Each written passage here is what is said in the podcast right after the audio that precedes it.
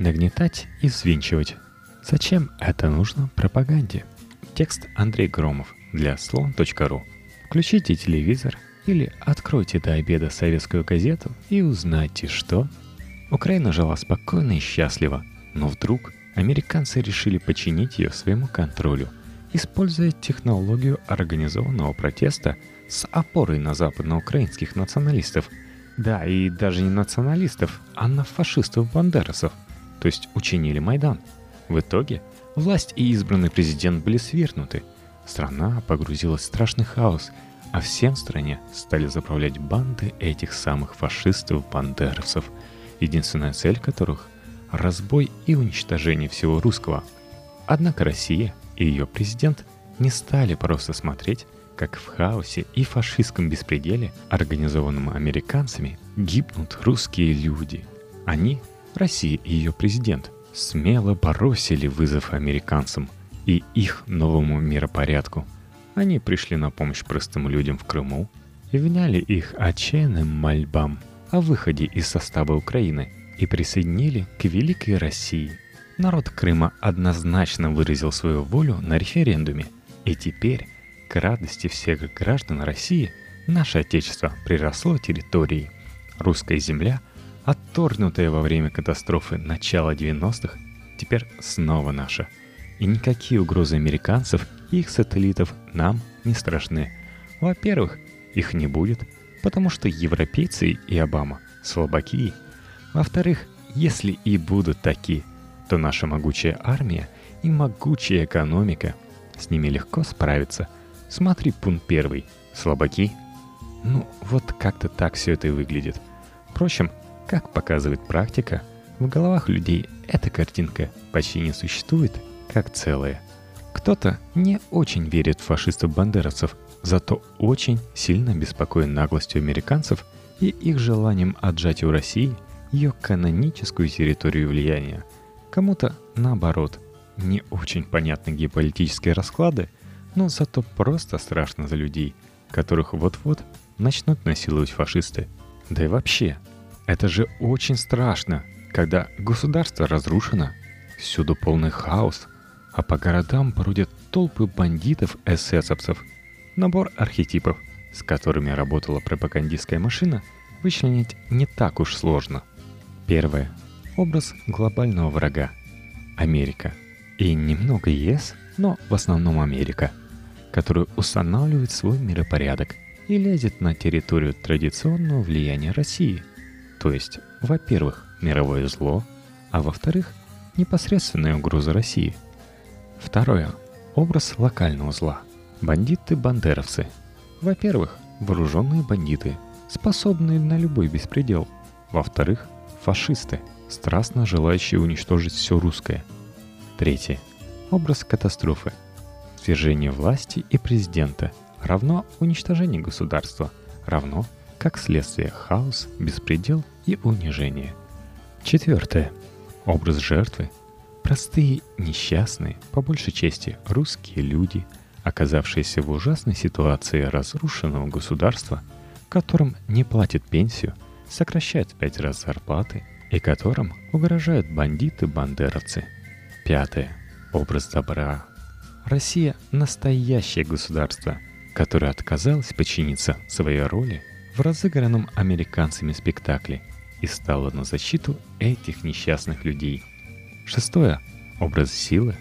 Россия не пишет ноты протеста. Она действует, вводит войска, захватывает корабли, оказывает давление. Это реальная сила, с которой придется и уже приходится считаться. И наоборот, ее соперники – слабаки – которые пасуют при любом реальном сопротивлении, которые могут только угрожать и строить козни. Против реальной силы они слабаки. Седьмое. Образ реванша. За 25 лет накопилось много обид и унижений. Теперь начался обратный отчет. Вам казалось несправедливым, что Крым отошел Украины. Теперь он вернулся – вам казалось несправедливым, что Америка единолично решает мировые проблемы? Теперь это уже не так. И так далее. По самому широкому спектру и списку. Восьмое. Образ России. Россия прирастает территориями, собирает русские земли, становится более сильной и могучей. И все мы получаем больше, потому что чем больше страна, тем больше возможностей и тем больше гордость за нее. Впрочем, этот набор архетипов при всей своей эффективности имеет свои очень серьезные ограничения. Во-первых, государственная политика всех последних лет, в том числе путинских, строилась на императиве нынешней России в ее нынешних границах и статусе нормального государства, полноценно интегрированного в мировую экономическую и политическую систему. То есть путинская стабильность держалась во многом на принципиальном сдерживании многих из перечисленных архетипов, а один из главных договоров между Путиным и народом был основан на простой формуле «лишь бы не было войны».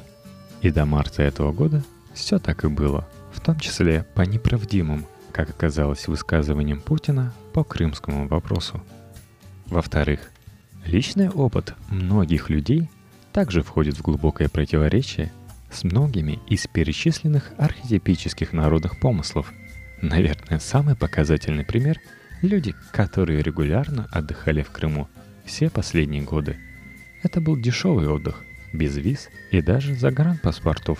Причем duty-free, в отличие от полетов в Казахстан или Беларусь, пускали. В России отдых был сильно дороже.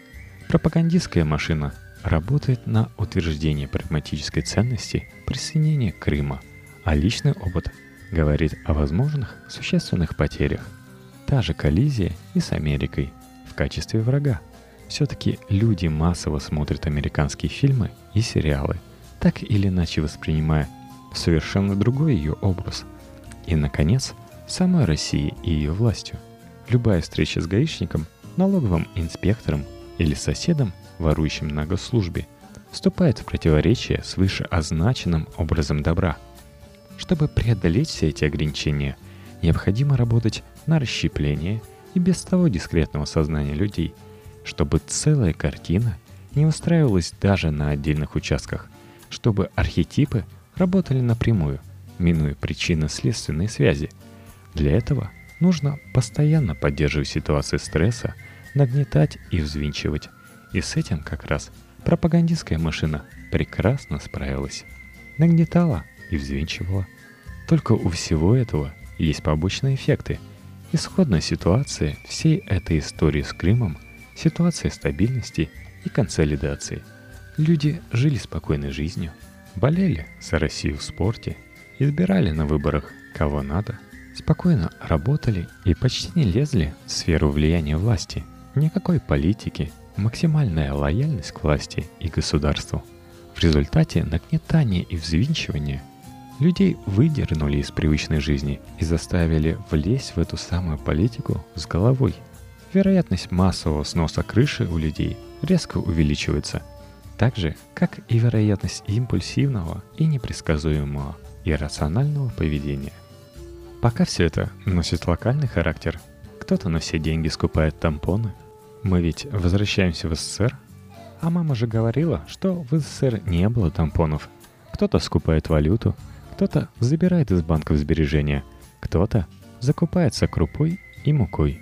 Магазину рядом с моим домом не повезло – и вчера вечером на полке сиротливо лежали только остатки дорогих макарон. Кто побогаче и не думает о макаронах, срочно отправляет детей за границу, чтобы не призвали на войну. Стоит еще больше завинтить ситуацию, и крыши будет сносить массово. Сейчас, после присоединения Крыма, ситуация застыла в неустойчивом равновесии. Телевизор по-прежнему что-то гундит, но уже вполне привычно, без нагнетаний и взвинчивания. Люди немного успокоились и начали говорить о чем-то, кроме Крыма и новых рекордов у доллара. Теперь весь вопрос в том, когда и каким образом нарушится это равновесие. Новая пропагандистская волна, новая череда событий, например, попытка провернуть крымскую операцию на востоке Украины, которые потребует снова нагнетать и взвинчивать, могут дать самый неожиданный эффект. Стремительно проскочив высшую точку консолидации – люди могут начать реагировать на ситуацию самым непредсказуемым образом. Например, даже слуха о повестках военкомат может быть достаточно, чтобы крышу снесло у сотен тысяч матерей. А это вам не болотное. Мифологическое сознание телезрителя. Текст Дмитрий Чернышов. Четвертое место в рейтинге живого журнала. Чуть ниже Артемия Лебедева и выше Навального. Несколько дней смотрю телевизионные программы, посвященные Крыму, чтобы по аплодисментам понять, на что сильнее всего реагирует аудитория. Выделил несколько аргументов, которые постоянно кочуют из программы в программу, неизменно вызывая бурный восторг у массовки. Первое. Мы за это кровь переливали. Пролитая кровь – сознание телезрителя, обладает какими-то мистическими свойствами, которые делают Землю нашей. И что самое странное, пролитая когда-то кровь постоянно требует новой жертвы. Надо быть готовым пролить кровь снова и снова, залить все кровью. Проливать кровь мы умеем, это правда. Мы проливали ее везде, от Вердена до Порт-Артура. Мы воевали со всеми нашими соседями. Мы брали Берлин, Вену, Прагу, Варшаву, Будапешт, Софию, Париж и Пекин. Мы множество раз спасали наших союзников. Стоит вспомнить маршала Фоша. Если Франция не была стерта с карты Европы, то в первую очередь благодаря мужеству русских солдат. Только за одну Будапештскую операцию мы потеряли 80 тысяч убитыми и 240 тысяч ранеными. Мы подавляли десятки чужих восстаний и сотни своих.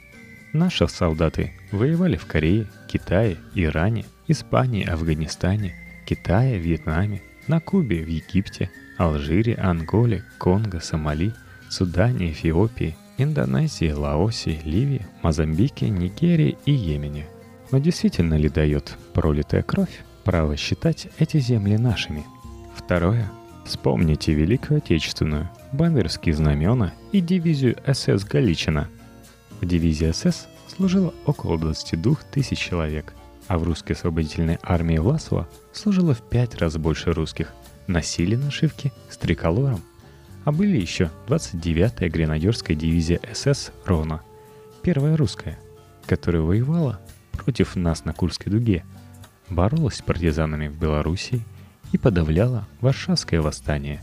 Эмблема дивизии – Георгиевский крест – были 15-й казачий кавалерийский корпус СС, первая казачья кавалерийская дивизия, казачий стан, русский корпус и дивизия Русланд. А еще были 75 азиатских батальонов, кавказцев, турок и татар, 93 полицейских прибалтийских батальона и 34 белорусских полицейских батальона. Может быть, хватит попрекать друг друга позорным прошлым? Может, не стоит все время показывать по телевизору ролики – кто не скачет, тот москаль. У нас в России можно снимать таких фашистов, что всем страшно станет. Третье. Надо проявлять единодушное одобрение. Это одна из самых страшных вещей. Люди не могут думать одинаково. Это возможно только в двух ситуациях. Или люди не думают, или они боятся думать. Единодушное одобрение – это Чечня или Северная Корея – там за людей думают проверенные и надежные ответственные работники. Единодушное одобрение – это не читал Пастернака, но осуждаю. Есть такая поговорка. Если в бизнесе два человека думают одинаково, один из них не нужен. Единодушная поддержка в Госдуме и Совете Федерации по такому невероятно сложному вопросу говорит о том, что эти органы власти совершенно не нужны. Два любящих друг друга человека неделю не могут решить, какие обои купить. А тут судьба десятков миллионов людей, и хоть бы одна сволочь задумалась немного. Год назад у меня был опрос. В Государственном Думе шестого созыва представлены четыре партии. Какая из них представляет и отстаивает ваши интересы? В опросе поучаствовали 6138 человек. 2% выбрали Единую Россию, 0,4% Справедливая Россия, КПРФ получила 1,4%, ЛДПР – полпроцента и 95,7% признали, что их интересах в этой Госдуме, к сожалению, никто не представляет. Но самое страшное даже не это. Я хорошо помню Советский Союз. Тогда не было интернета, не было оппозиционных газет и радиостанций. Но люди смотрели телевизор и понимали, что им постоянно врут – и Советский Союз рухнул. А сегодня люди смотрят телевизор и искренне верят тому, что там показывают. Видать, технология зомбирования совершенствуется. Четвертое. Больше значит лучше. Если территория страны увеличилась, значит Россия встает с колен. Идет подмена понятий. Больше – это количество, а лучше – это качество. И напрямую они между собой не связаны. Если ваши уши увеличатся, они станут лучше. Россия начнет вставать с колен, когда у нас будут честные суды, доступная качественная медицина, профессионально работающая полиция, прекрасное образование, минимальная коррупция. А Крым – это попытка внешними средствами отвлечь внимание от внутренних проблем. Теперь любую неудачу можно будет свалить на Запад, который боится России, ставший с колен и на пятую колонну, решив проблему с которой можно прийти к желанному единомыслию – Единомыслию, которую мы уже поняли, за качество не отвечает. Пятое. Русские своих не бросают. Мы бросали своих везде, где им что-то действительно угрожало. Туркмении, в Киргизии, в Узбекистане, в Казахстане. Сдавали их местным царькам в наем без доплаты. Сколько русских проживает сегодня в русском городе Грозный? И только Крым, где русским на самом деле ничего не угрожало, мы решили отжать под шумок – Пока у соседа горит дом, оттяпать у него коровник – это ли не мародерство? У нас были сотни возможностей помочь при необходимости. Русским в Крыму мы же предпочли выбрать худший вариант, потому что там пролита наша кровь. У фашистов отняли. Ведь больше значит лучше. Ведь русские своих не бросают единогласно. Слава богу, Россия встала с колен. Остальные выпуски этого подкаста вы можете скачать на iTunes – также слушать и обсуждать выпуски вполне удобно на нашей страничке во Вконтакте vk.com slash подкасте. Адрес есть в шоу-нотах.